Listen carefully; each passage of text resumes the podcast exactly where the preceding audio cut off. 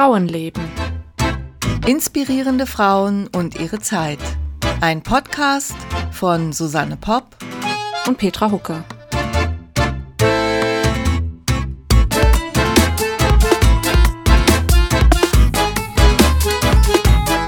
Hallo Susanne. Hallo Petra. Nach kleinen technischen Schwierigkeiten, Kaum erwähnenswert. kaum erwähnenswert, sind wir wieder zurück. Ja.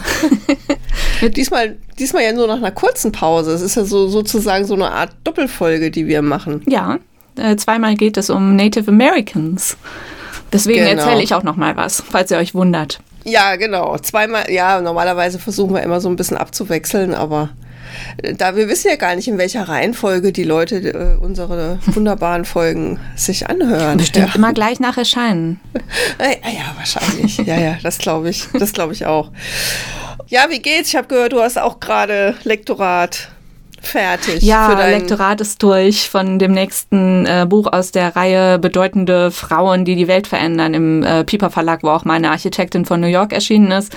Da wird im Frühjahr, wahrscheinlich im Februar, das nächste Buch von mir erscheinen.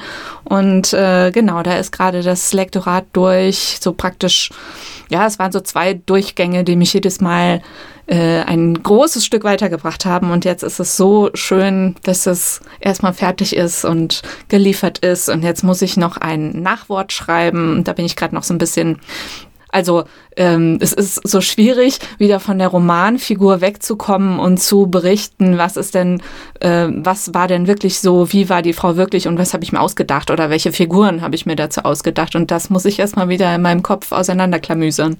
Ja, das kann ich mir gut vorstellen. Beziehungsweise, das kenne ich auch ein bisschen. Aber du hast jetzt eben den Titel gar nicht gesagt. Den gibt's noch Äh, nicht. Ach, den gibt's noch nicht. Nein, nein, ich habe jetzt auch noch nicht gesagt, um welche bedeutende Frau es sich handelt. Ich glaube, Nee, das ist eben. noch äh, geheim. Ach, das, ach, ach so. naja, gut, dann, dann, äh, was ein Glück, habe ich jetzt nichts verraten. Hätte ich rausgeschnitten. ja, stimmt. Du bist ja the Master of Spur schneiden. Oh Aber Gott. du darfst schon verraten, weil es bei dir um deinen dritten Teehändlerinnenband geht, richtig? Ja, ja, ja, ja, das ist richtig. Das ist jetzt kein ganz so großes Geheimnis. Saga mit drei Bänden, Band 1 und 2 sind ja schon erschienen, die Teehändlerin, ähm, der Weg der Teehändlerin und jetzt kommen die Erben der Teehändlerin und das erscheint tatsächlich im Februar 2023, also nächstes Jahr. Und da bin ich nämlich auch gerade mit dem Lektorat fast durch, also noch nicht ganz, ja. Ging, ging aber auch recht smooth durch, muss man sagen. Oder weiß ich noch nicht, ist er noch nicht fertig. Aber ähm, ja, also, ja, man merkt dann doch, wenn man sich auch vorher viel damit befasst hat und dass es dann halt doch irgendwie was bringt. Das ist ja auch ein schönes Gefühl, ne? Ja. Dass die ganze Arbeit vorher nicht umsonst war. Na klar. dann über das nächste, darauf folgende Projekt zu sprechen, das wäre jetzt noch ein bisschen früh, aber vielleicht können wir da, darüber ja dann auch irgendwann im Podcast mal was sagen. Ja, das hoffe ich Und- jedenfalls. Also das, was ich schon von dir weiß, klingt auf jeden Fall sehr spannend. Und ich habe dir auch schon ein bisschen von meinem nächsten Projekt erzählt. Genau. uh, sind genau. wir geheimnisvoll. Ja, es ist total geheimnisvoll, aber es geht weiter. Also wir befassen uns auch weiter mit historischen Geschichten. Ich glaube, das darf man jetzt ruhig verraten, gell? Ja. Und es werden auch wieder Romane. Also wir, wir, wir satteln jetzt nicht auf einmal auf Sachbuch um oder irgendwie sowas. Ach, vielleicht kommt das ja auch irgendwann mal. Vielleicht können wir was mit unseren hier äh, vorgestellten Frauen machen oder so. Schauen wir mal. Ja, das stimmt, das stimmt. So ein Porträtband oder sowas. Genau, so stelle ich mir das auch vor. Wer weiß. Also falls weiß, jemand zuhört, Wie ein Verlag meinst du jetzt, oder? ja. ja, genau. Ach so, ja, falls jetzt jemand tatsächlich diese Folgen in der Reihenfolge hört, wie sie erscheinen, die Lesungen, die eigentlich geplant gewesen sind, müssen leider ausfallen, weil ich ähm, mir so eine von äh, ein geheimnisvolles Virus eingefangen. welche Überraschung, ein ganz geheimnisvolles Virus eingefangen habe. Diese Covid-Infektion habe und wahrscheinlich im Moment immer noch positiv bin. Das wird dann im Februar, März wohl nachgeholt werden. 2023. 2023, genau. Also ungefähr zu der Zeit, wo dann auch der Band 3 erscheint. Na, das passt ja ganz gut. Und dann hoffen wir mal, dass der, also ich war eigentlich, die ganze Zeit bin ich ja dem Virus davongelaufen. Jetzt bin scheine ich so eine Art Vorreiter der Herbstwelle zu sein. Hoffen wir mal, dass es nicht zu heftig wird, weil dass einfach nicht zu viele Menschen gleichzeitig krank werden. Weil das hat, kann einen schon noch ganz schön beuteln, habe ich festgestellt. Und ans Bett fesseln erstmal für zwei, drei Tage oder auch für vier. Aber du bist jetzt schon wieder aufgestanden aus dem Bett. Ja, ja, ja, ja, doch, das geht schon wieder ganz gut. Aber ich kann nichts riechen, das ist total doof. ich fand das am komischsten, wenn das äh, Riechen oder Schmecken dann wieder zurückkommt und man noch nicht so ganz weiß, kann man sich da jetzt drauf verlassen, was man da riecht. Oh, was hast du denn gerochen? naja, irgendwas, was ich essen wollte oder so. Irgendwie roch das alles dann so ein bisschen merkwürdig.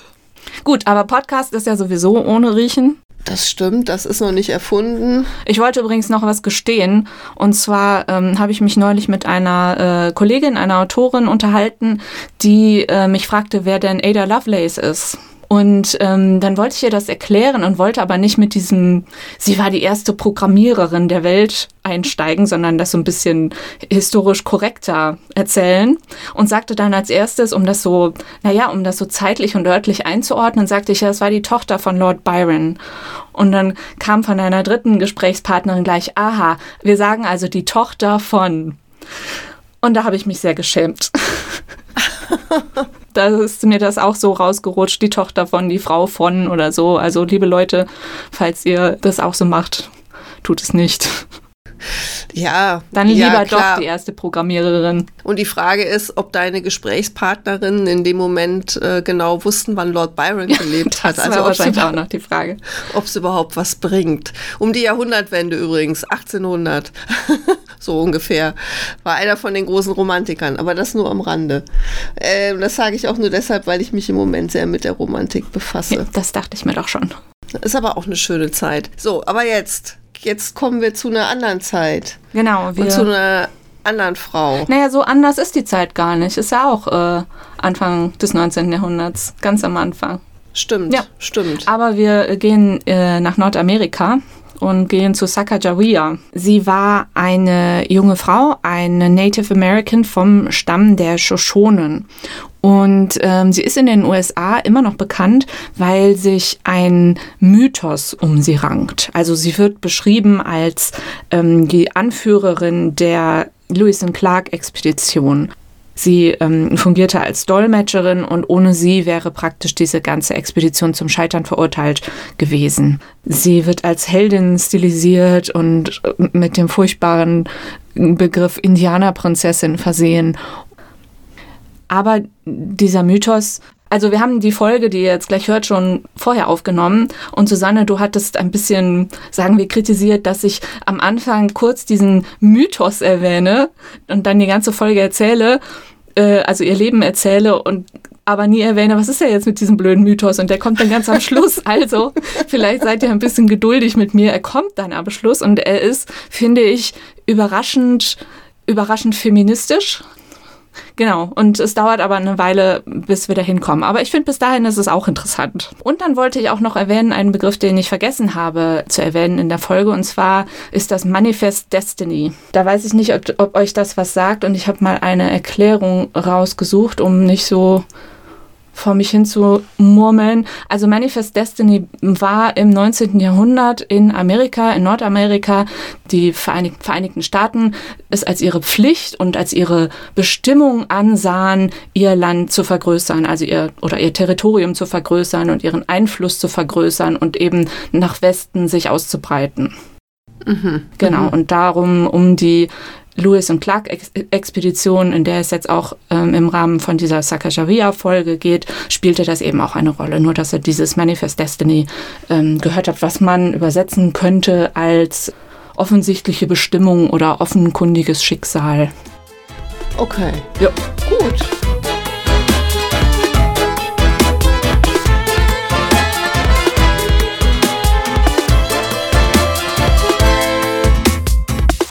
Den Namen, den musst du mir, glaube ich, noch ein paar Mal sagen, bis ich den nachsprechen kann. äh, Sacagawea. Saka, ach so, so schwer ist es eigentlich gar nicht, ne? Saka? Sacagawea. Okay. Weißt du, was da irgendwie Vorname oder Nachname ist? Die hatten keine Vornamen und Nachnamen, die hatten einen Namen. Aber vielleicht hatten sie so Stammesnamen oder so. Oder sie hatten diese Namen wie, was weiß ich, ich spinne jetzt mal rum, fliegende Taube oder, oder irgendwie sowas. Der Name Sacagawea heißt ähm, Vogelfrau. Ah, ich bin ja gar nicht mal so schlecht. Vogelfrau. Mhm. Sehr schön, sehr poetisch. Genau, ich weiß noch nicht so richtig, wie ich anfangen soll. Also in, also wir, ich würde mal sagen, wenn, wenn du dein, deine, dein Umfeld fragst, wird niemand sie kennen. In Nordamerika ist das was anderes, weil um sie ein Mythos entstanden ist. Im Zusammenhang mit der ebenso bekannten Lewis und Clark Expedition. Jetzt weiß ich nicht, wie viel, wie viel weißt du darüber? Weißt du, was das war? Nix. Gut. Dann weiß ich zum Beispiel das schon, dass doch, ich das. Das ist doch einfach, oder? Genau. Dann, Gut, ähm, wenn du jetzt, wenn du jetzt anfängst, vielleicht fällt mir dann irgendwas ein, aber erstmal würde ich sagen, ich weiß nichts darüber. Okay, dann fange ich damit mal an. Also, wir befinden uns im Jahr 1804 in Nordamerika. Das heißt, der amerikanische äh, Unabhängigkeitskrieg ist ja gewonnen worden, 1776. Und die 13 Kolonien an der Ostküste von Nordamerika haben sich vom britischen Königreich abgespalten und sind jetzt unabhängig. 1804 war Präsident Thomas Jefferson. Thomas Jefferson war ein sehr aufgeklärter Mensch, intelligent, interessiert an Naturwissenschaften und eben auch daran interessiert, wie, wie können wir die Vereinigten Staaten größer machen, wichtiger machen, wie können wir ähm, uns nach Westen ausbreiten, wie können wir den Kontinent überqueren und nach und nach natürlich auch für uns vereinnahmen.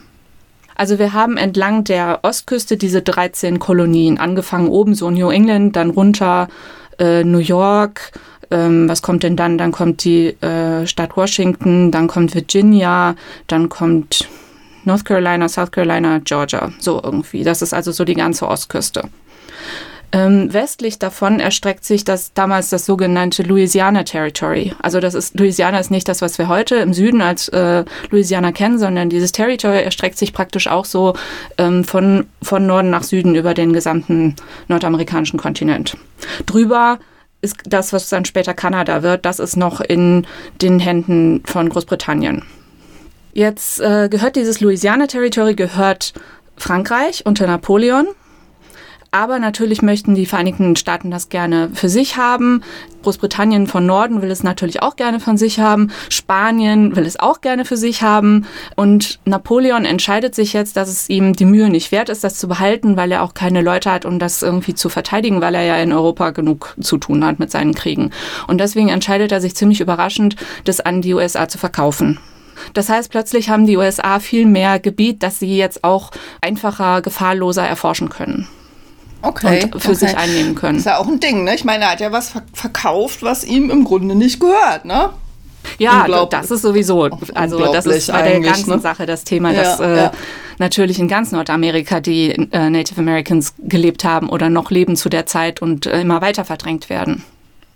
Das war ähm, Jefferson natürlich auch bewusst es ist nicht so, dass nie irgendwie Weiße in diesem Gebiet gewesen waren. Also viele der Native-Stämme kennen Weiße, einige auch nicht, wie wir dann später sehen werden, aber ähm, vor allen Dingen wegen ähm, des Handels. Also es wurde viel mit Pelz gehandelt, vor allen Dingen Biberfell war damals so der, der große Hit.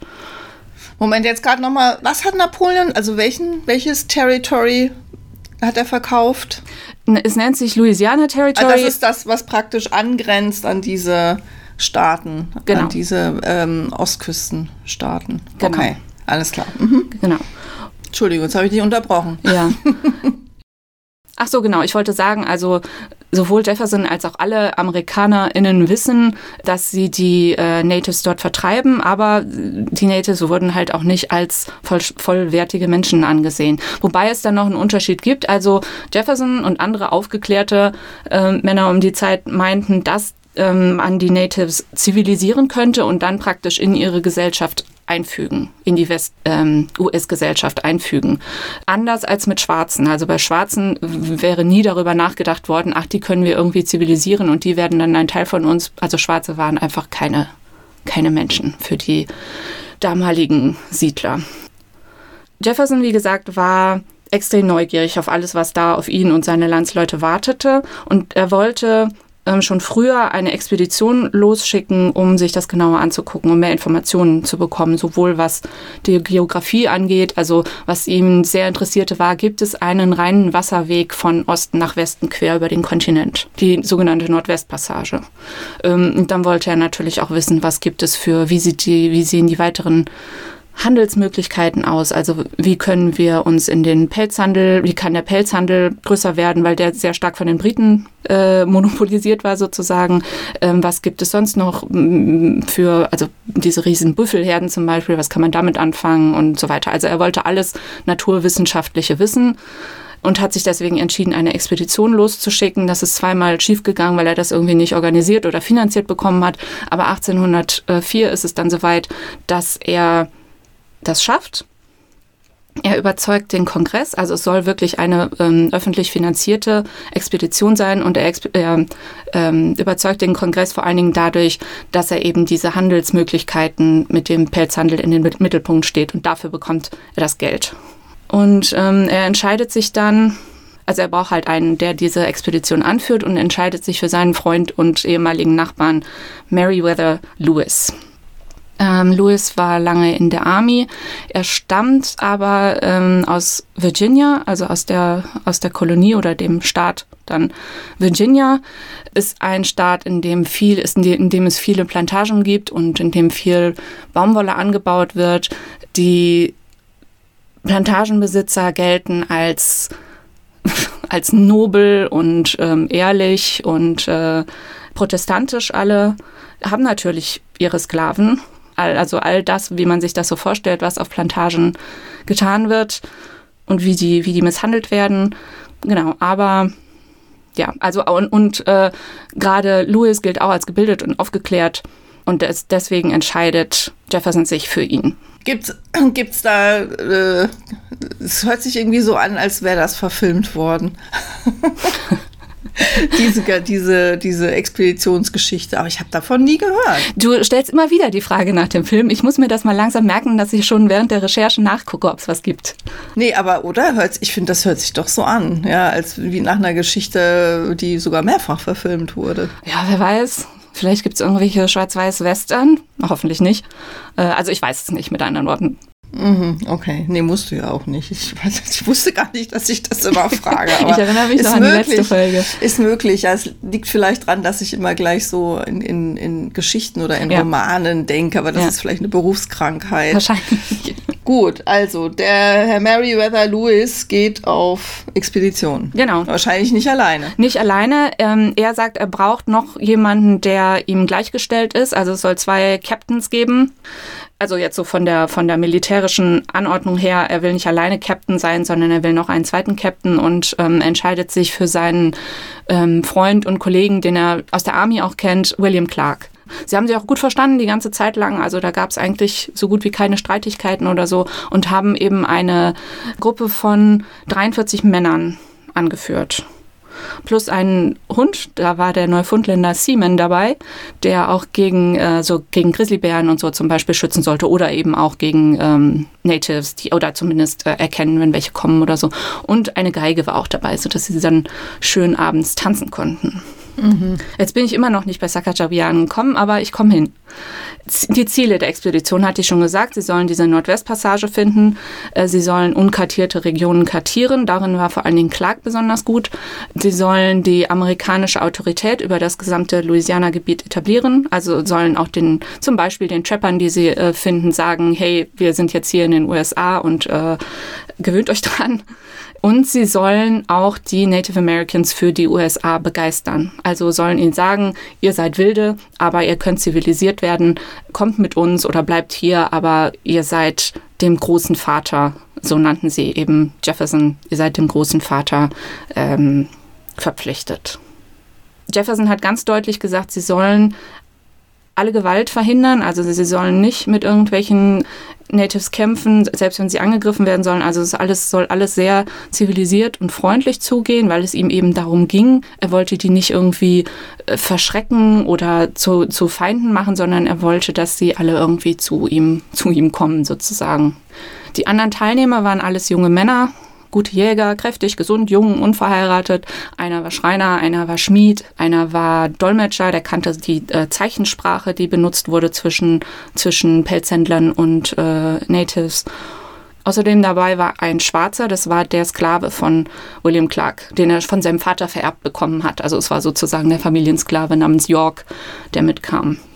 Lewis hat sich vorher äh, noch jede Menge ähm, Wissen angeeignet. Also er hat Crashkurse bekommen von verschiedenen Professoren und Wissenschaftlern. Also ähm, welche Medizin sollst du mitnehmen? Wie wendest du sie an? Er kannte sich schon so ein bisschen aus. Erstens, weil diese Virginia-Plantagenbesitzer alle wussten, wie man irgendwie einen gebrochenen Arm richtet oder sowas. Und dann hat er eben noch ähm, gelernt, welche Instrumente er mitnehmen soll, wie er die anwendet. Es war zum Beispiel sehr, sehr schwer, Längen- und Breitengrad zu bemessen. Da brauchten sie auch unbedingt Himmel ohne Wolken für. Und manchmal ging es einfach nicht. Manchmal konnten sie das einfach nicht machen.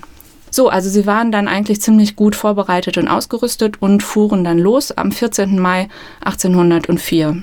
Ähm, sie wollten den Großteil in Booten auf dem Fluss zurücklegen, weil sie eben, wie gesagt, rausfinden wollten, ob das überhaupt geht. Und ähm, haben viele, haben halt ihre eigene Ausrüstung dabei, äh, Trockensuppen, interessanterweise, so Fertigsuppen, die man sich dann äh, anrühren konnte aber ähm, viele Geschenke für die Natives, ähm, Glasperlen in verschiedenen Farben, was teilweise wirklich so als Geld benutzt wurde. Vor allen Dingen die blauen waren sehr beliebt. Kleine Scheren, Fingerhüte aus Messing, Faden zum Nähen, Seide, Zinnoberrot als Farbe, wo sie dann so manchmal zur Begrüßung den so, ähm, so ähm, Zeichen ins Gesicht gemalt haben. Äh, Messer, Kämme, Armbänder, Ohrringe, also so, ja, eigentlich so Kleinkram. Genau, also sie reisen los über den Missouri und äh, kommen mit den ersten Natives in Kontakt. Das halte ich jetzt mal alles kurz. Ähm, die meisten Begegnungen sind friedlich. Wenn es ein bisschen bedrohlich wird, dann ziehen sie sich eher noch zurück und, und versuchen vorsichtig zu sein bei einigen Stämmen müssen sie sehr aufpassen, weil die einfach alles klauen, was nicht nied- und nagelfest ist. Also wenn irgendwo, wenn sie, also Gott bewahre, irgendwo eine Pistole rumliegen würden, lassen würden oder eine Axt oder sowas, war das sofort weg. Aber mit den meisten ähm, haben sie sich wirklich gut verstanden. Es war sehr, sehr freundlich und freundschaftlich. Man man rauchte dann wirklich so eine Friedenspfeife und hielt stundenlange Councils ab, weil immer wieder über verschiedene Ecken gedolmetscht werden musste. Also äh, meistens Englisch in Französisch, in eine Native-Sprache, in eine andere Native-Sprache und in noch eine andere Native-Sprache. Also es ging über, über viele, viele Ecken und deswegen dauerte das ewig. Und es ist natürlich auch die Frage, äh, was ist rausgekommen. Also ob sie sich immer so verstanden haben, weiß man natürlich nicht. Im November 1804 landen sie dann, entscheiden sie sich dann, dass sie ihr Winterquartier eröffnen müssen müssen. Und das ist bei dem Mandan-Stamm, beziehungsweise bei den Hidatsas. Das sind zwei Stämme, die ähm, in, ach, wo sind wir jetzt? Ich glaube, in Montana irgendwo im heutigen Montana lebten. Und dort haben sie jetzt erstmals Kontakt mit Sacagawea. Okay. Endlich, nach 16 Minuten. ja, die Sacagawea. Siehst du, ich hatte zwischendurch schon wieder vergessen, wie sie, wie sie heißt. Wie man es ausspricht. Okay, also Nochmal, Sacagawea. Sie war eine junge Frau. Sie gehörte zum Stamm der Shoshonen. Äh, wurde geboren in den westlichen Rocky Mountains. Entschuldigung, jetzt muss ich, jetzt muss ich schon wieder an, an die Puderrosa denken. Ja, Shoshonen sind auch dabei, ne? Die, die, spielen eine ganz wichtige Rolle beim Bully, bei der Bully-Herbig-Verfilmung. Das ist so unqualifiziert, sorry. Oh, er schon schon. Ja gut, okay. Okay, also ähm, Normalerweise ist es bei den Shoshonen so, dass Mädchen mit 13 oder 14 verheiratet werden und äh, im Tausch gegen Pferde oder Mulis. Ähm, bei ihr ist es aber so, dass sie mit 10 oder 11 mit der Familie auf Reisen geht nach Richtung äh, Osten und sie campen an einer Stelle, die heute Three Forks genannt wird, in Montana am Missouri River. Und dort werden sie von Kriegern des Stammes der Minitari überfallen und Sacagawea und einige andere werden gefangen genommen. Ähm, sie kann sich da noch sehr gut daran erinnern, wie das so ablief. Das hat sie nämlich noch als alte Frau, ähm, davon hat sie noch als alte Frau erzählt. Und sie lebte dann einige Jahre bei den Minitari und wurde dann von denen an den franco-kanadischen Pelzhändler Toussaint Charbonneau verkauft also verkauft oder er hat sie gewonnen oder so. Jedenfalls äh, heiraten sie. Sie ist halt noch viel zu jung eigentlich. Ähm, aber sie heiraten. Äh, Charbonneau hatte auch mehrere äh, Native-Frauen. Also es war jetzt halt nicht so, dass man da irgendwo in die Kirche ging und sich dann heiratete und äh, monogam irgendwie lebte, sondern es war irgendwie so ein, ja, also so eine wie gesagt, sie zählten, die, die Natives zählten ja sowieso nicht als vollwertige Menschen. Das heißt, man sprach auch dann auch nicht von seiner Frau, also his wife, sondern von his squaw. Mhm, ja. Ähm, und sie war dann eben mit ihm unterwegs, während er mit Pelzen handelte oder dann jetzt eben bei den Hidazas lebte seit einiger Zeit. Louis und Clark mögen diesen Charbonneau nicht so besonders, aber sie erfahren, dass er, er spricht die Sprache der Hidazas und seine Frau, also Sacagawea, spricht die Sprache der Shoshonen und sie müssen unbedingt mit den Shoshonen in Kontakt kommen, weil sie Pferde brauchen, um die Rocky Mountains zu überqueren. Und die Shoshonen haben halt so viele Pferde. Deswegen engagieren sie jetzt Charbonneau, um mitzukommen. Charbonneau sagt, mm, ja, könnte ich schon machen. Ich meine, meine wertvollen Dolmetscherdienste, aber ich möchte nicht das alles machen müssen, was die anderen äh, hier machen müssen, so Wache stehen und sowas. Das will ich alles nicht und ich will auch viel Geld. Lewis und Clark sagen, nee, dann nicht. Und äh, vier, Tage, ta vier Tage später kommt Charbonneau dann wieder und sagt, ja gut, äh, dann eben doch. Und dann äh, kommt er unter den normalen Bedingungen mit. Sacagawea auch. Er lässt seine eine zweite Frau, die er auch noch hat, Otterfrau, lässt er zurück bei den Hidazas.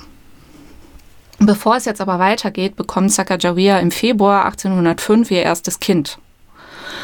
Ähm, es ist wohl eine sehr schwierige, langwierige Geburt und Louis und Clark, die ja beide so medizinisch ähm, sich auskennen, werden dazugerufen und Louis verschreibt zwei Ringe der Klapper einer Klapperschlange. Also das Gift nehme ich an. Ich weiß auch nicht, wie das dann irgendwie äh, angewendet wird oder so, aber es hilft. Und äh, irgendwie eine halbe Stunde später oder so ist dann das Kind da. Das ist übrigens ganz interessant, auch wieder so ein Zeichen für, dass, äh, dass die Natives nicht als vollwertige Menschen anerkannt werden, dass er, also Lewis und Clark haben wahnsinnig viel Tagebuch geschrieben. Also auch sehr schön übrigens. Sie haben nämlich eine furchtbare Rechtschreibung. Damals gab es halt sowieso noch keine Rechtschreibregeln, aber es ist so lustig zu lesen, weil ähm, die immer irgendwelche Buchstaben verdrehen oder einfach irgendwas schreiben, wie es sich anhört. Und wenn man das dann so liest, sieht das halt aus, so wie so hat so ein Kind geschrieben. Stelle ich mir aber anstrengend vor, das zu lesen. Hast du es im Original dann äh, gelesen oder ist das irgendwie transkribiert worden? Ich habe ein äh, Sachbuch über die Expedition gelesen und da wird halt immer mal wieder so zitiert. Okay. Aber wenn ja. man halt weiß, worum es geht und äh, der Autor ähm, macht sich dann auch manchmal so darüber lustig, wie viele Schreibweisen sie zum Beispiel für das Wort Moskito hatten und so. Also wenn man dann weiß, worum es geht, ist es vor allen Dingen niedlich. Mhm, mhm. Ja, und Louis schreibt halt ähm, von dieser schweren Geburt und irgendwann später, ohne da irgendwie drüber nachzudenken oder so, schreibt er dann, bei den äh, Native-Frauen würden Geburten ja immer wahnsinnig einfach ablaufen. Die würden sich kurz hinsetzen und das Kind bekommen und dann gleich weitermachen. Also praktisch wie so, wie bei den Tieren so ungefähr. Ohne dass er dann darüber nachdenkt, dass er mit Sacagawea eigentlich was ganz anderes erlebt hat. Mhm, mh. Und das passiert öfter mal, dass er so Sachen schreibt, die eigentlich nicht zusammenpassen. Das Kind ist ein Junge, wird Jean-Baptiste genannt und bekommt von Clark den Spitznamen Pompey. Es wird nicht erklärt, warum, aber der Kleine bekommt den Spitznamen von Clark. Und äh, ja, dann geht's im Grunde los. Sacagawea schnallt sich den Kleinen auf den Rücken, irgendwie mit so, einem, mit so einem Holzbrett und dann wird da was drum gewickelt und da kommt dann das Kind rein. Und dann geht's im Mai weiter auf die Reise. In diesen Tagebüchern findet sich jetzt nicht so wahnsinnig viel über Sacagawea, weil sie halt, und interessanterweise schreiben sie auch sehr selten ihren Namen, sondern es ist immer irgendwie die Frau unseres Dolmetschers oder die indianische Frau, die mit uns dabei ist. Sie war die einzige Frau, die dabei war und die einzige Native American. Sie haben sie in ihrem eigenen Zelt untergebracht mit ihrem Mann Charbonneau und also Louis Clark, Sacagawea, Charbonneau und ein wichtiger Dolmetscher namens Drouillard, die haben alle in einem Zelt gelebt, um eben die Verlockungen für die anderen Männer klein zu halten. Also dass Sacagawea nichts passiert. Mhm, mh, mh. Was sie auch schreiben, ist, dass es eigentlich eine sehr gute Idee von ihnen war, diese Frau mitzunehmen, weil wenn die äh, Stämme, die sie unterwegs treffen, sehen, dass eine Frau mit Baby dabei ist, dann ist das natürlich immer ein gutes Zeichen für eine friedliche Absicht, weil die Natives selbst nie ihre Frauen mit auf irgendwelche Kriegszüge nehmen würden. Nur es ist eben die Sache, dass Sacagawea nie diese, diese große Anführerin oder, äh, oder Guide nannten die das oder, oder äh, Scout war, wie dieser amerikanische Mythos, von dem ich jetzt noch überhaupt nicht geredet habe. Aber das konnte sie nie sein, weil sie eigentlich die Gegend, durch die sie fuhren, überhaupt nicht kannte. Oder später, wenn sie sich dann den Shoshonen äh, nähern, ähm, hat sie das halt als junges Mädchen, als Kind zuletzt gesehen und kannte sich da nicht aus. Also sie kann diese Führerin nicht sein. Lewis und Clark schreiben dann solche Sachen wie, ähm, Ab und zu hilft sie als Dolmetscherin, wenn sie die Sprache kann. Sie findet Essen unterwegs. Die, oh, Wahnsinn, was die gegessen haben. Die haben, wenn es ging, haben sie immer äh, wild geschossen, also Hirsch, Büffel und so weiter und mehrere Kilo pro Mann pro Tag vertilgt. Okay. Wenn sie das aber, wenn sie aber mal kein Fleisch gefunden haben, dann mussten sie halt irgendwas anderes essen und neben diesen Tütensuppen ähm, haben sie dann halt nach, nach so Wurzeln gesucht und sowas. Und das hat sie wohl auch gemacht.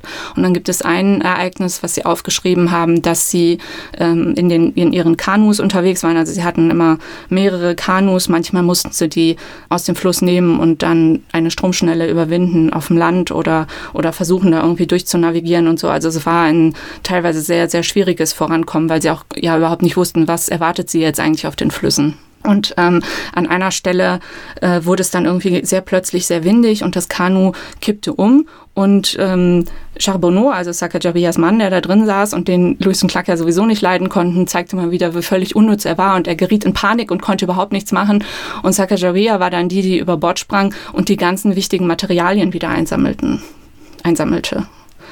Das steht da zum Beispiel drin. Und dann haben sie, weil sie so glücklich waren, weil ähm, nicht nur das Essen hat sie gerettet, sondern auch diese ganzen Tagebuchaufzeichnungen und ähm, Reisejournale und so. Also Louis sollte die ganze Zeit währenddessen aufzeichnen, was er findet. Also hier von wegen Längen- und Breitengrad und welche Tiere und welche Pflanzen und so. Und das hat er auch alles sehr ausführlich getan. Und das war ihm halt alles sehr wichtig, weil er das unbedingt zu Jefferson zurückbringen musste, weil wofür sonst die Expedition?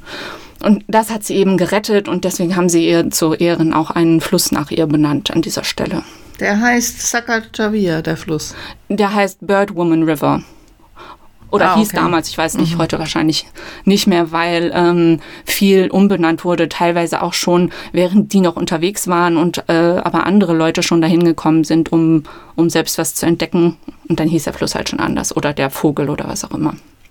Dann schreiben sie in den Tagebüchern noch, dass sie einmal äh, krank wird und äh, wieder gesund gepflegt werden muss. Charbonneau macht, macht wieder nur Mist und gedeiht ihr irgendwelche falsche Pflege an, aber Louis und Clark wissen, was sie machen sollen. Ähm, wahrscheinlich hatte sie eine chronische Beckenentzündung durch Gonorrhoe. Also Geschlechtskrankheiten waren dort wahnsinnig verbreitet. Die, ähm, die Expeditionsteilnehmer haben dann auch alle welche bekommen, weil es bei den Natives, ich weiß nicht, ob bei allen Stämmen oder bestimmten Stämmen, war es zum Beispiel so, dass ähm, wenn ein junger Krieger eine junge Frau heiratete, dann gab er diese Frau an den Chief, damit der Chief mit ihr schlief und seine Kraft in die Frau übertrug und dann schlief der junge Kämpfer wieder mit der Frau und holte sich dadurch praktisch die Kraft des Chiefs. Und so. Mhm. Oder die Krankheit. Oder die Krankheit. Oder und die Krankheit. Genau. Oder und, genau. Mhm. Und äh, viele der Natives haben eben ihre Frauen auch angeboten, wenn die Expedition da war. Angeblich äh, haben Lewis und Clark, die beiden ehrenhafte Kapitäne, sich nie verlocken lassen, haben immer abgesagt aber die Männer selbst eben schon. Gut, wenn sie medizinisch gebildet waren, dann haben sie vielleicht auch da eine Vorstellung gehabt, warum das vielleicht besser ist. Ja, gut so gesehen.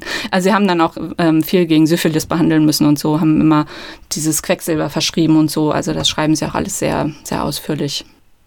Ja, aber wenn sie über Sacagawea schreiben, dann eben, wie gesagt, nie so mit ihrem, mit ihrem wirklichen Namen. Sie denken nie über die Gefühle ähm, nach zum Beispiel will einmal ähm, sehen Lewis und Clark einen Native mit einem wunderschönen äh, Pelzmantel. So einen schönen Pelzmantel haben sie noch nie gesehen und jetzt wollen sie diesen Pelzmantel unbedingt haben. Und der Besitzer sagt aber, ihr kriegt den nur, wenn ich diesen Gürtel da bekomme von Sacagawea mit den blauen Glasperlen dran. Und dann sagen Louis und Clark eben, ja, hier, bitte. Aber sie schreiben jetzt irgendwie nicht dazu, ja, ist ja eigentlich ihrer, will sie den überhaupt hergeben oder so. Oder ähm, als sie dann in das Shoshone, nein, in das Gebiet kommen, wo sie entführt wurde, da bei Three Forks, da erzählt Sacagawea denen dann davon, aber zeigt keine Gefühlsregungen, schreibt Lewis und sagt dann sowas wie, ja, wenn sie nur was zu essen hat und äh, vielleicht so ein paar kleine Ohrringe oder so, dann ist sie eigentlich zufrieden. Mhm, mh. Ja, aber ich meine, ne, die einzige Frau, einzige Native American, eigentlich noch Teenager, was soll sie denn da? Ja gut, also sie ist halt, ja, läuft so unterm Radar durch, so ein bisschen, außer wenn sie halt mal wieder irgendwas gerettet hat. Ja. Als sie dann die Shoshonen erreichen, das ist im August 1805, werden sie ziemlich ähm, erstmal so ein bisschen ja, weil Louis denkt, er braucht ja dann auch, wenn er den ersten Kontakt mit den Shoshonen aufnimmt, braucht er ja Sacagawea nicht dabei. Das macht er mal erstmal alleine. Dementsprechend sind sie dann erstmal ein bisschen zögerlich, aber werden dann doch herzlich begrüßt.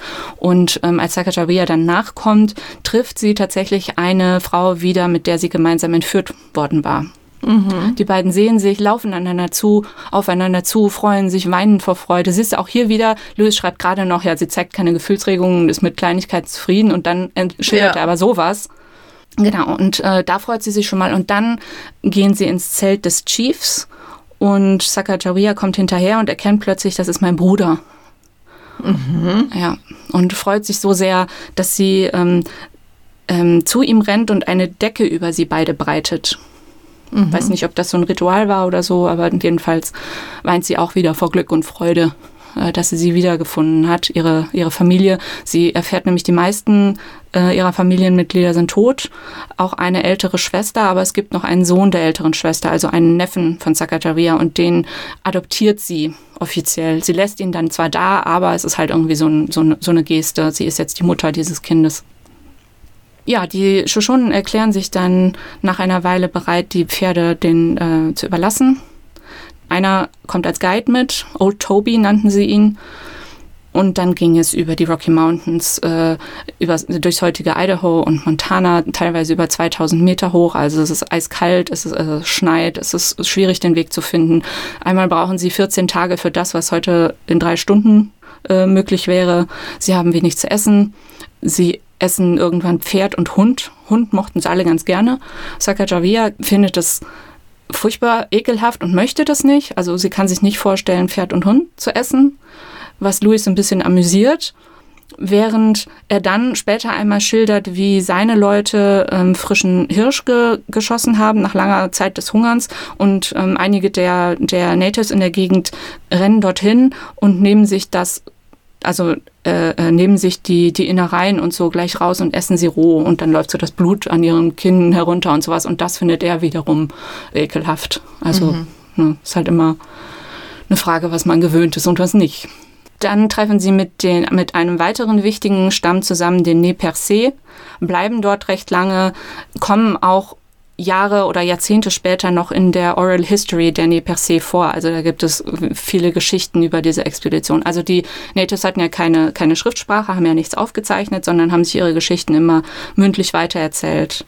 Und ähm, da gab es immer einen alten Mann, der dieser Geschichtenerzähler war und der hat dann immer einen jungen Mann angelehrt und dem immer die Geschichten wieder und wieder und wieder erzählt, bis der die irgendwann auch auswendig kannte. Und so wurde das eben immer weitergegeben.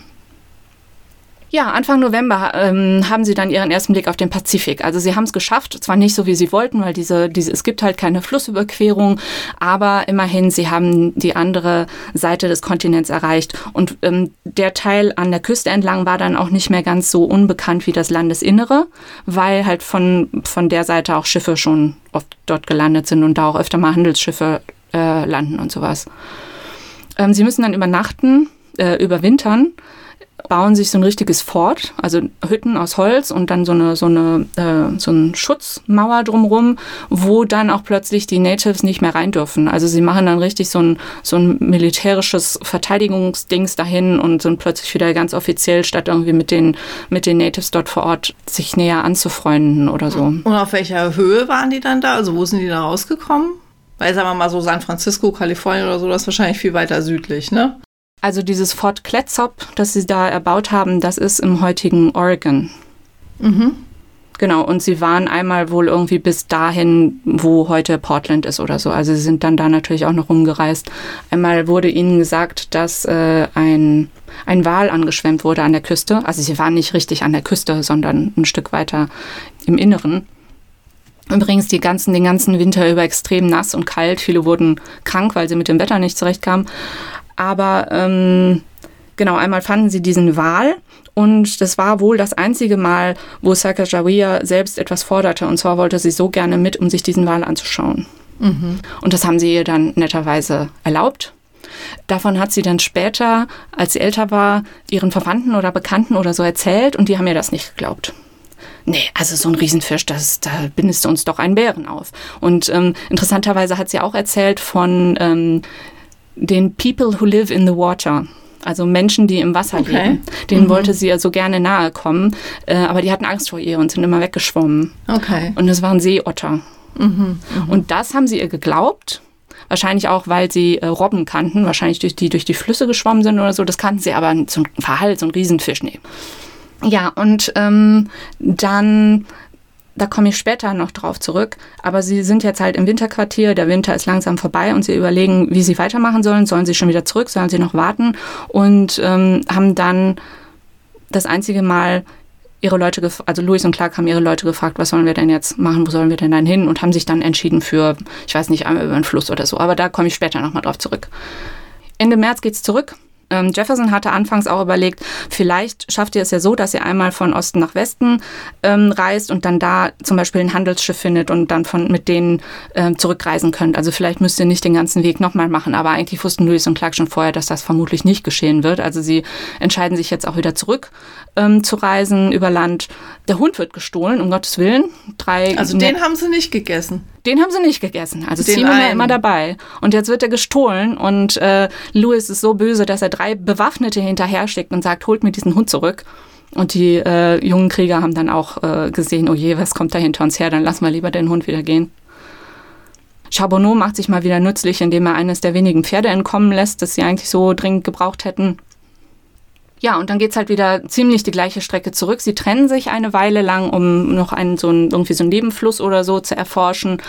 Clark hilft vor allen Dingen inzwischen mit den medizinischen Problemen bei den, bei den Natives. Im Mai wird dann auch einmal der kleine Pompey, Jean-Baptiste, krank. 18 Tage lang wird er jeden Tag in beiden Tagebüchern erwähnt, wie sie ihn behandeln und so. Er wird dann auch wieder gesund. Äh, Sakajaria wird erwähnt, wieder nur kurz, sie sammelt und trocknet ähm, Fenchel und Karotten, also irgendwie so verschiedenes Wurzelgemüse und Beeren. Und an zwei Stellen kann Sakajaria dann auch tatsächlich mal bei der Orientierung helfen. Also sagt, wenn wir jetzt hier durch dieses Tal durchgehen, ich weiß, dass das geht oder sowas.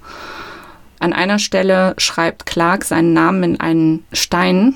Da gibt's schon so ähm, Figuren und Tiere und so, die die Natives gemalt haben. Und er schreibt so seinen Namen daneben und nennt diesen Stein Pompey's Rock. Also nach dem Sohn von Sakajaria. Heißt heute Pompey's Pillar und steht auch noch. Irgendwie hat dieser, dieser Knabe, äh, äh, den haben anscheinend alle gemocht. hä? Ja, genau.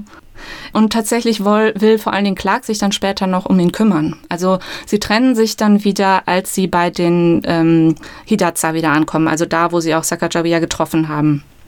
Clark sagt, sie sollen doch mit ihm kommen, zum großen Vater zu reisen, aber sie wollen nicht. Dann bietet er ihnen an, dann lasst mich doch Pompey mitnehmen, dann kann der bei mir aufwachsen und in, in unserer Welt erfolgreich sein. Ähm, da sagen sie, mh, er wird ja noch gestillt und das geht jetzt nicht, aber vielleicht in einem Jahr können wir ihn dann nachschicken. Da ist die Frage, sagt das Sakajaria oder sagt das Charbonneau? Das stand da nicht genau drin. Jedenfalls brauchen sie Charbonneau jetzt nicht mehr. In seinem abschließenden Bericht schreibt Louis über ihn, er sei ein Mann ohne besondere Verdienste, war nur als Dolmetscher hilfreich und hat darin seine Pflichten erfüllt. Seine Frau, das schreibt Clark, seine Frau war uns besonders bei den Shoshonen nützlich. Sie hatte die Anstrengungen des Weges bewundernswert gut überstanden und das mit einem kleinen Kind. Ah, immerhin, immerhin. Sowas wie eine, wie eine Anerkennung irgendwie. Ja, finanziell allerdings nicht. Charbonneau Okay. bekommt 500 Dollar 33 und ein Pferd.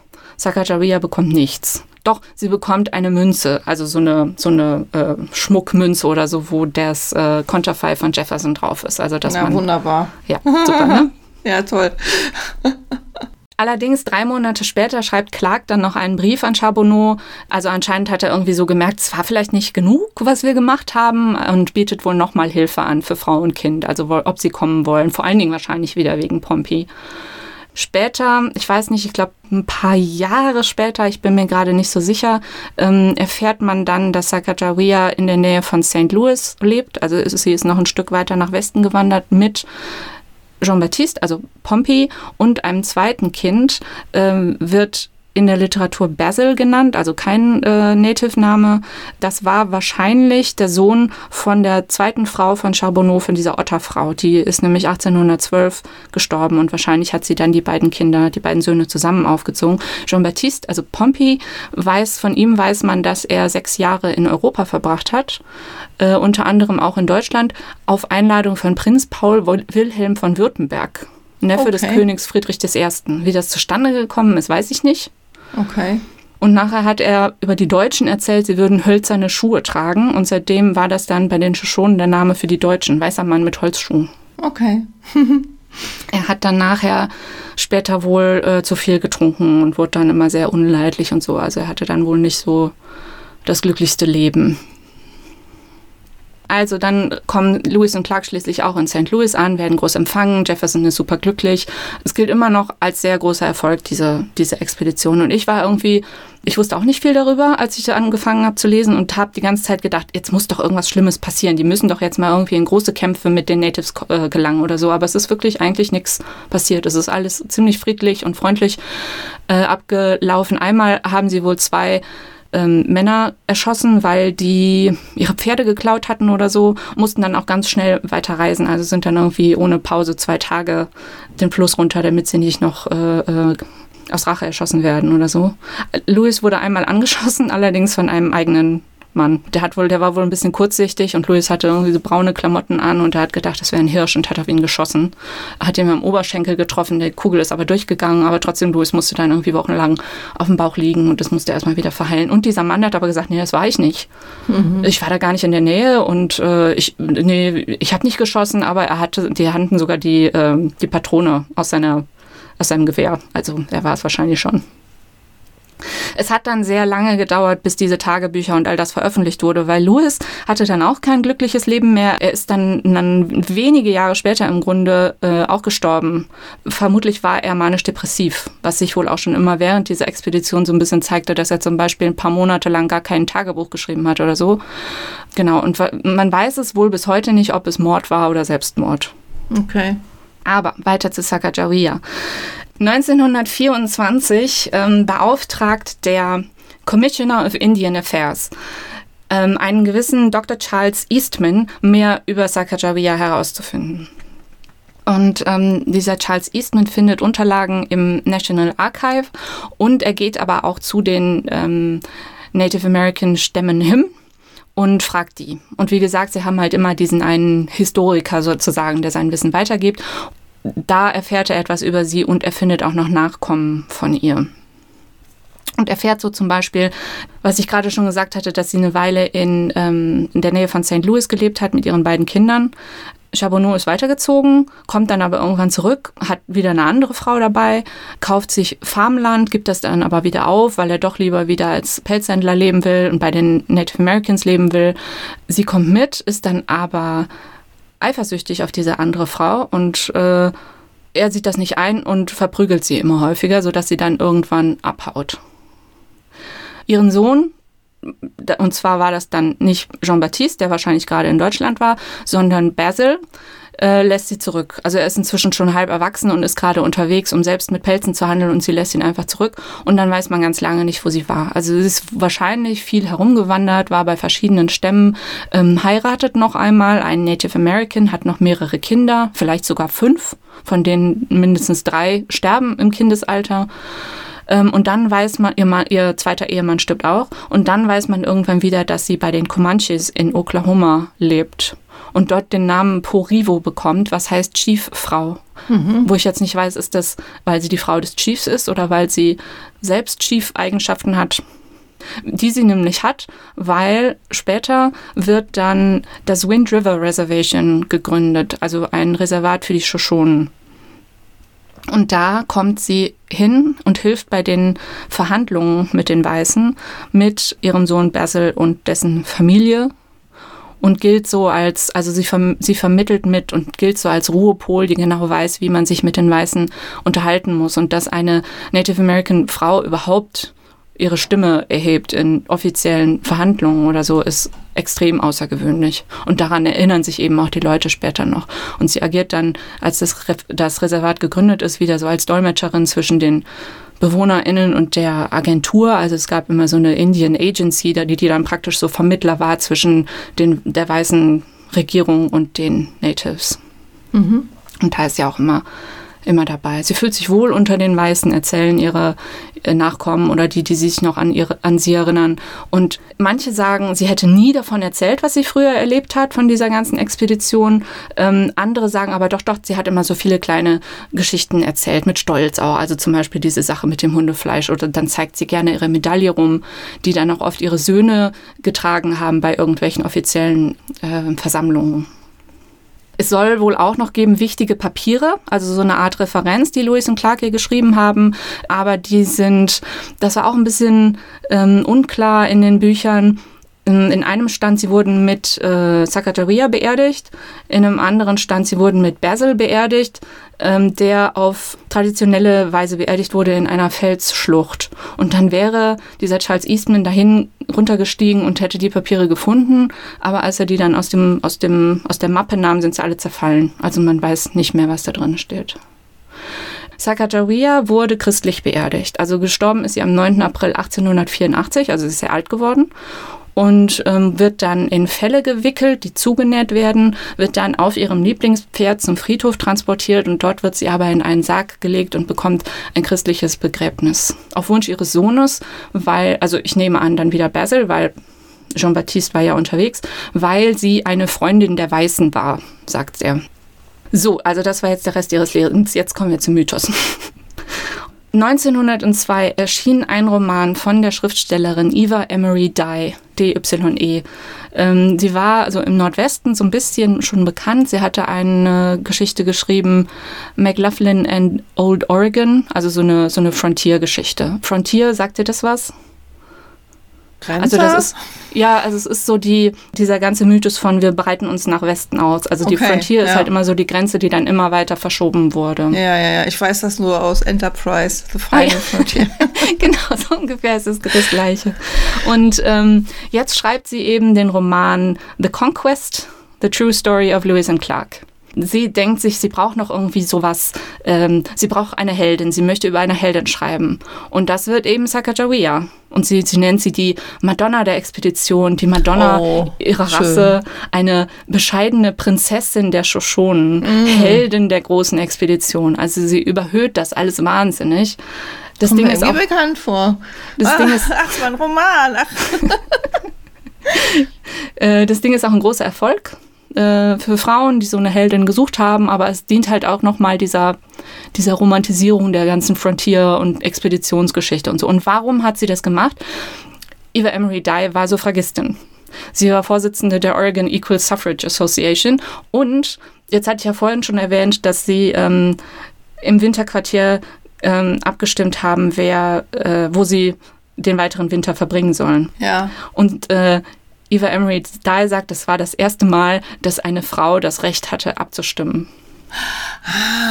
Und weil sie als Suffragistin ja, ja für das äh, Stimmrecht der Frauen war. Okay, okay, ja. Ja, also mein. es ist eigentlich nur so ein, so ein ganz kleines Ding. Übrigens hatte auch äh, der Sklave York zum ersten Mal das Recht abzustimmen. Das wurde da aber nicht weiter erwähnt. Aber genau das wird halt so als Ausgangspunkt genommen, um diese, diese Heldinnen- und Prinzessinnen-Geschichte zu stricken. Mhm. Und das und hat sich find, dann durchgesetzt. Das hat sich durchgesetzt. Es gab dann, ähm, wie gesagt, sie war halt in dieser, ähm, in diesem Verein, die dann tätig wurden, dass eine Statue für Sakajaria errichtet wurde. Die gibt es auch noch, die steht auch noch in, ähm, in Portland, glaube ich, wo sie so die Hand nach Westen ausstreckt. Ah, okay. Mhm. Und auf der Einführung, das war zu einer 100-Jahres-Ausstellung zu der Lewis und Clark-Expedition. Und äh, Susan B. Anthony war auch da, eine sehr bekannte Frauenrechtlerin, die auch eine Rede hielt und sagte, es wäre das erste Mal, dass eine Frau mit so einer Statue patriotisch geehrt wird. Dann gibt es noch eine zweite Statue von ihr und es gibt eben immer noch weitere Suffragistinnen, die praktisch so auf diesen Zug aufspringen und ihr diese, diese diese Guide-Funktion zuordnen und ihr irgendwelches was Heroisches andichten. Und das sind auch nicht nur, nicht nur Schriftstellerinnen, sondern ähm, eine Professorin an der University of Wyoming war dabei und die hieß äh, Dr. Grace Hebert und dann gab es noch eine Dr. Anna Howard, Dr. Anna Howard Shaw als Vorsitzende der nationalen Suffragistinnenverbindung und so weiter. Also es wurde dann immer größer gemacht und daraus wurde eben diese große Heldin. Mhm, und mhm. Prinzessin. Und an wen erinnert uns Indianerprinzessin? Pocahontas. Ah ja, ja, genau. Mhm. Pocahontas ist genau die gleiche Geschichte im Grunde. Früher natürlich, also war schon 16., 17. Jahrhundert. Äh, sie wird von Weißen entführt. Sie konvertiert zum Christentum. Sie heiratet einen weißen Mann. Sie hilft bei der Vermittlung zwischen den Natives und den Kolonialisten. Und sie rettet eben diesen John Smith vor Angriffen ihres eigenen Volkes. Also sie setzt sich ein für die Weißen und stirbt dann in London an einer ansteckenden Krankheit. Mhm, mh, also ich mh. muss sagen, ich habe nie den Disney-Film gesehen. Deswegen, da wird das vermutlich nicht so erzählt, aber das ist die wahre Geschichte von der Indianerprinzessin. Und was es dann auch noch gibt, das ist vielleicht sogar noch meine eigene Folge, dachte ich schon, es gibt eine mexikanische Legende über La Malinche oder Marina, wurde sie dann auch genannt von den Spaniern. Die lebte 1505 bis 1529, also noch vor Pocahontas im heutigen Mexiko, wo sie ähm, von ihrer eigenen Mutter an Sklavenhändler verkauft wurde im jungen Alter und dann an Hernán Cortés weitergeschenkt wird, also dieser große Conquistador wird getauft, wird nochmal weitergeschenkt, wird aber wohl auch die Geliebte von Cortés und hat dann als Dolmetscherin wohl tatsächlich auch eine relativ wichtige Funktion bei irgendwelchen Verhandlungen. Aber ihr eigenes Volk wirft ihr dann natürlich Verrat vor. Mittäterschaft beim Genozid der Azteken und so. Also sie wird dann anders als Pocahontas und äh, Sacagawea eher negativ dargestellt. Da war die Vermutung des äh, Sachbuchautors wahrscheinlich auch, weil äh, in Mexiko die Leute katholisch sind. Mhm, das ist mhm. anders als bei den Protestanten, möglicherweise. Aber die wurde wohl auch seit 1960 wird sie wohl auch feministisch aufgearbeitet. Okay. Und da muss ich mal näher schauen, ob man da vielleicht auch noch eine Folge zu machen kann. Ja, wunderbar. Die Sakashavia-Prinzessin. Nicht Prinzessin. Nicht Prinzessin. Gab es natürlich bei den Natives auch überhaupt nicht. Es gab zwar Chiefs, aber es gab ja keine, irgendwie keine solche Hierarchien, wo man irgendwas als Prinzessin irgendwie. Ja, eben, es gab halt die Chiefs, die Anführer von den Stämmen und dann die Familie, die war wahrscheinlich dann schon, ne, wenn dann Bruder, Schwester, Ehefrau oder Squaw oder was auch immer, ähm, die haben dann natürlich wahrscheinlich schon eine gewisse Rolle gespielt innerhalb von, von so einem Stamm.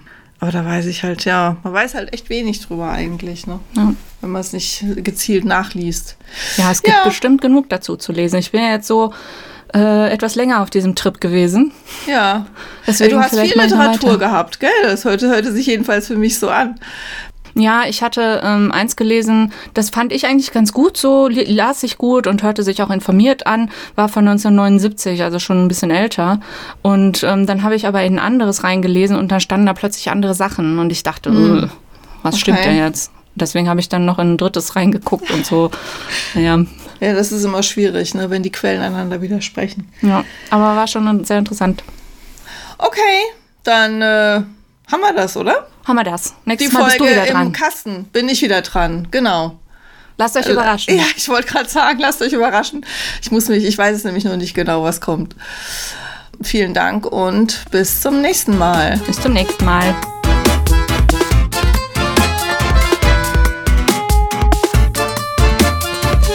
Wenn euch die Folge gefallen hat, dann freuen wir uns sehr, wenn ihr unseren Podcast abonniert und vielleicht sogar positiv bewertet auf den einschlägigen Plattformen.